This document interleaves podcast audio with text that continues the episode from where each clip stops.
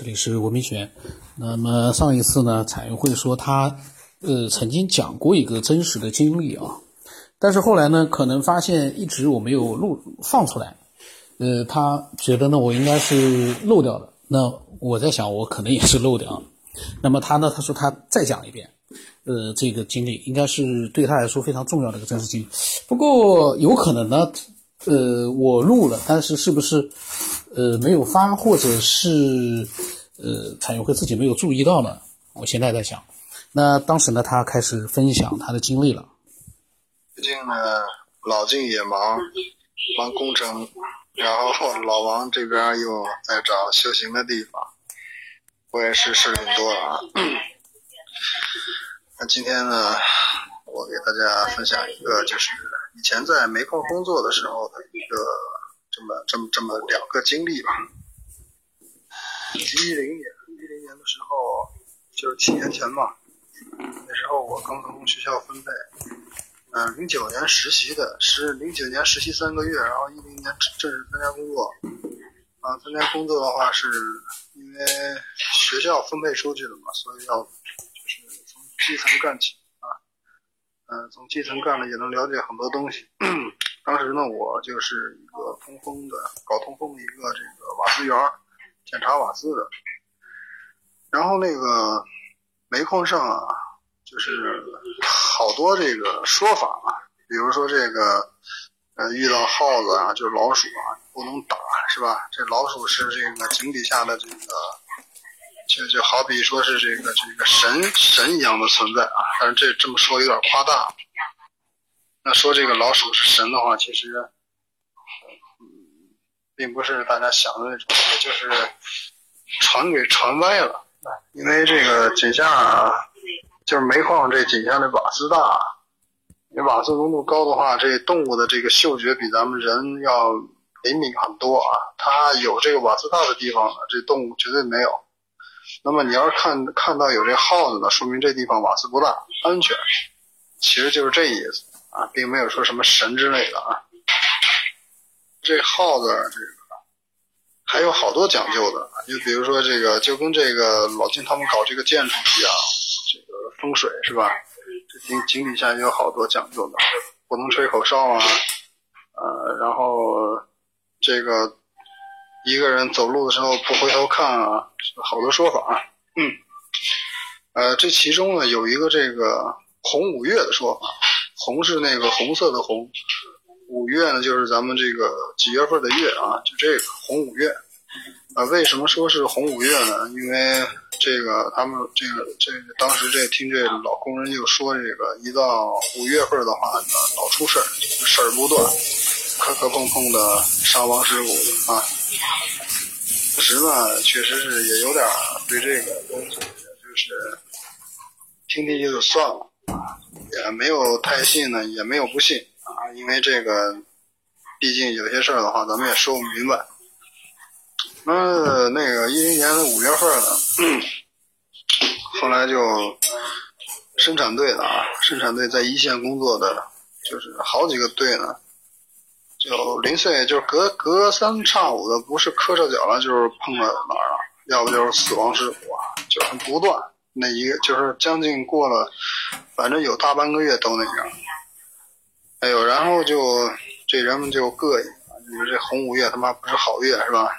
嗯，嗯，然后就过了那么一段时间呢，呃，就快到月底的时候，然后那个下又下井，下井的话，就看着那个每个这个，因为这井底下这好多岔口。它十字路口也很多，那么就看见这个十字路口摆了好多那种鲜花啊，是那种有有真的鲜花，是有那种买的假的鲜花，就到但凡十字路口都有。因为我是那个瓦斯员，要检查好多地方，你说基本上我我我所管的那一片区域的话，都有这个，都有这鲜花这这东西。其实那个看到这个的话，也没太多惊奇啊，因为这个肯定是知道有一些有一定的寓意嘛。那你不可能说是摆这鲜花是为了好看是吧？呃，后来呢，好多工人也议论啊，后来也是在一块等那个底下的车啊，班车，就是因为它底下有车嘛，接送工人到，就是一个这个你从井底到那工作面还有好长时间，到那工作的区域，它分了好多区。呃，那井底下现代化挺挺好的，就是建设的挺好的。只是工作面儿你肯定是比较脏，但是像一些巷道啊、巷道啊这些地方还是比较现代化，就是有有这个车什么啊。当时是跟这个有一个领导等车的时候，就我听他们说起这事儿来，半天呢是这个呃，这这这这这这个矿领导啊，就请的这个大师下来看，说这个。到处都没有生气，呃，就说是这个阴气太重了，是吧？这鲜花呢，花这些这种东西呢，它的它的这个这个代表着一种生命力啊，就是有那种好的这这种能量吧，也许是，就放到那个十字路口，应该是一种辟邪的一种作用。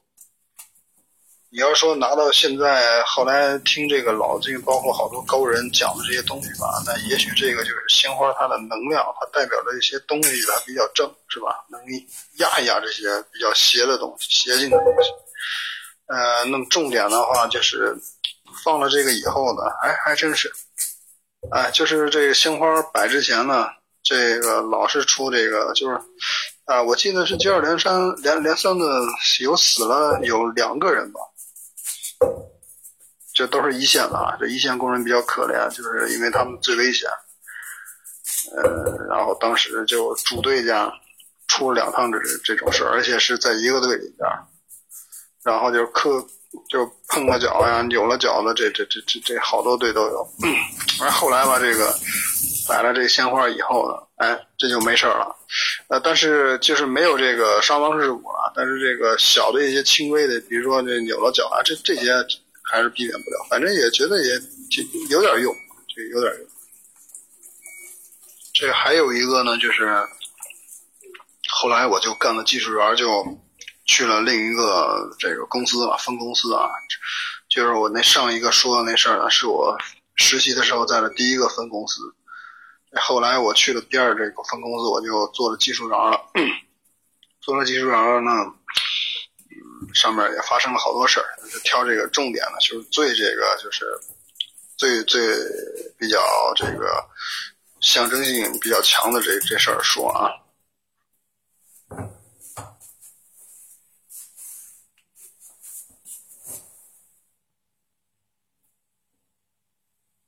这呢，虽然我没有亲身经历，他是亲身参与这个事儿这呢，虽然我没有亲身经历过。呃，但是呢，我大伯当时是这个公司的，可以说是二把手，这个三把手吧，也不能说二把手。这一把手是矿长，二把呃手是书记，三把手是他。那么，因为他他他信这个，因为好多这个煤矿上的，他身边就有这大师，都是他操纵啊，这个他是就相当于这矿上的一个，又又得当这个总工程师呢，又得干干好多这这些。就是比较这个悬的这些东西，解决处理一些这些东西。他是亲身参与这个事儿，嗯，当时也是这矿，这煤矿的话，他新建，刚开始在这现在这个公司打，现在这公司是我们这杨明集团这企业里边的标杆矿井啊，现代化矿井。但是呢，这个他在基建的时候呢，也是事儿不断。这瓦斯也大，是可以说是这个我们这集团公司里边，这瓦斯也是数一数二的矿。然后呢，地质也条件也不太好。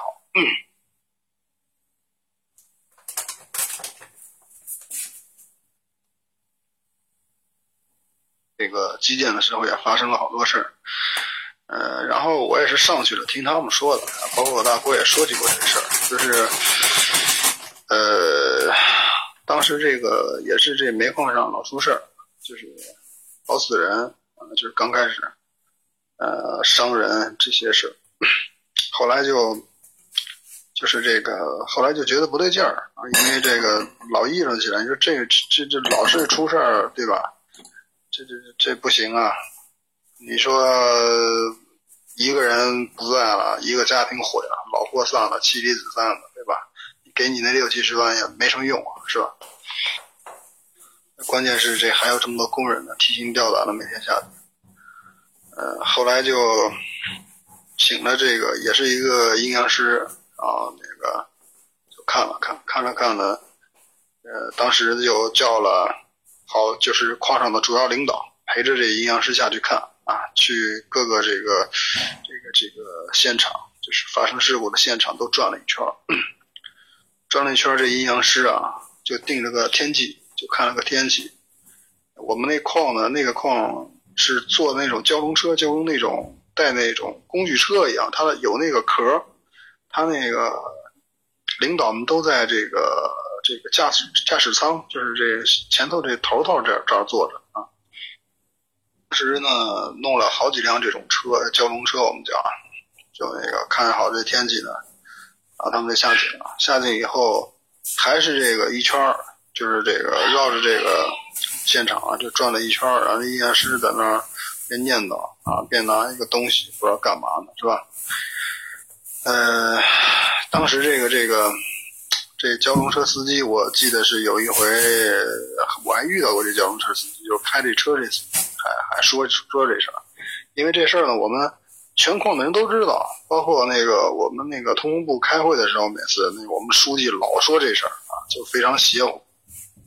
呃，当时呢就绕了一圈什么也没说，这领导也不敢问，阴阳师也不跟他们说话。然后那阴阳师，然后就坐到那小轿里边，就说那个你开车吧，嗯，开车什么都你不要跟我说话啊，呃，尽量别说话啊，呃，然后你就往那个井口开，我告诉你什么时候停你就什么时候停。然后那 司机就往前开，因为他是斜井嘛，你那车。呃，你入井的时候它是一道斜坡，你上井的时候也是一道上坡，就是一道上坡。所以呢，平时这因为它这个交通车它是柴油车，那坡有点陡，你要汽油车你上不去。他平时那车吧，你就拉着，就是轿里边没人的话，其实上那坡还挺快的。然后那个。当时那小轿里边是除了司机还能坐仨，其实还能坐俩，就是有一个这个呃阴阳师，还有一个这个矿领导。啊，后边这车呢也是跟着这个矿领导啊，就往上。还有后来当时你说那个那都令人非常诧异的就是那车那小轿，他那后壳啊什么都没拉，就没有任何东西。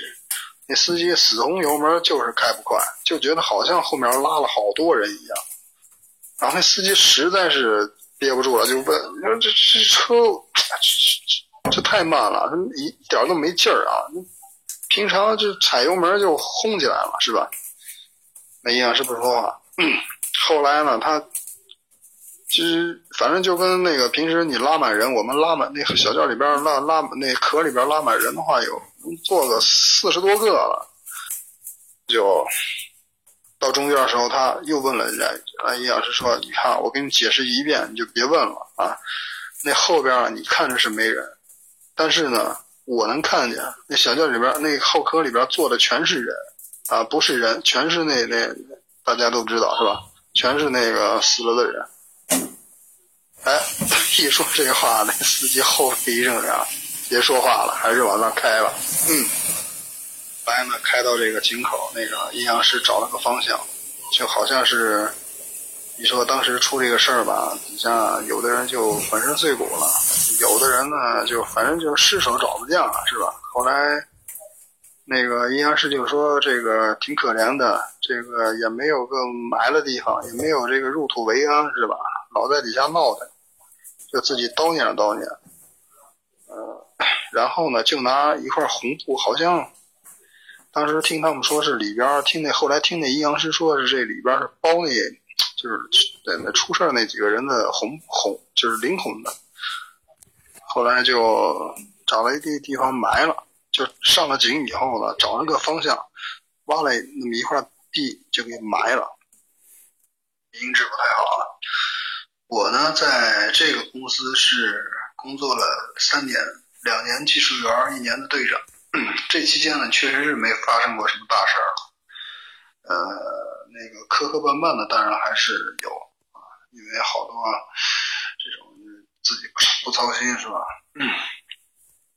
那我今天呢，又把这些挑出来，再跟大家分享一次呢，就觉得这些经历呢，一个是我有自己亲身经历，当时也处在这么一个环境当中啊，再一个的话是可信度也相当的高。啊，我觉得这个把这个再跟大家分享一次，我觉得还是值当的啊。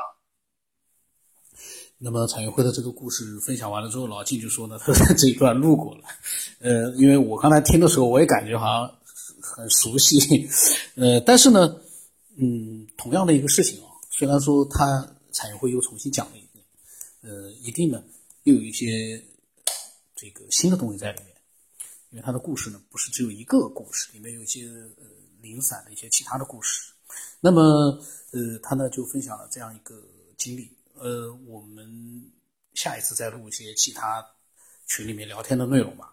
呃，然后呢，呃，我的微信号码是 b 二 o s 八不让什么八，微信名字是九天以后。这个呢，就是说我现在录节目呢，就是越来越随意了。我刚才呢一边听彩云会在讲这个故事，我一边在做家务呢，所以呢，在这个这个录音里面呢，是什么样的声音都有了。这个呢，就是说真实的。如果说我刚才我一边听一边在想，哎呀。我要是这个帅哥或者是美女的话，那我就直接就直播出去了，还录什么这个？除了这个录音之外，我都可以直播了。但是非常遗憾的是，没有什么可看的地方，所以呢，就只能还是录音吧。因为录音的话，我可以想干什么就干什么。但是呢，同时呢，我也可以把这个精彩的内容把它给录下来，也挺好。那今天就到这里了。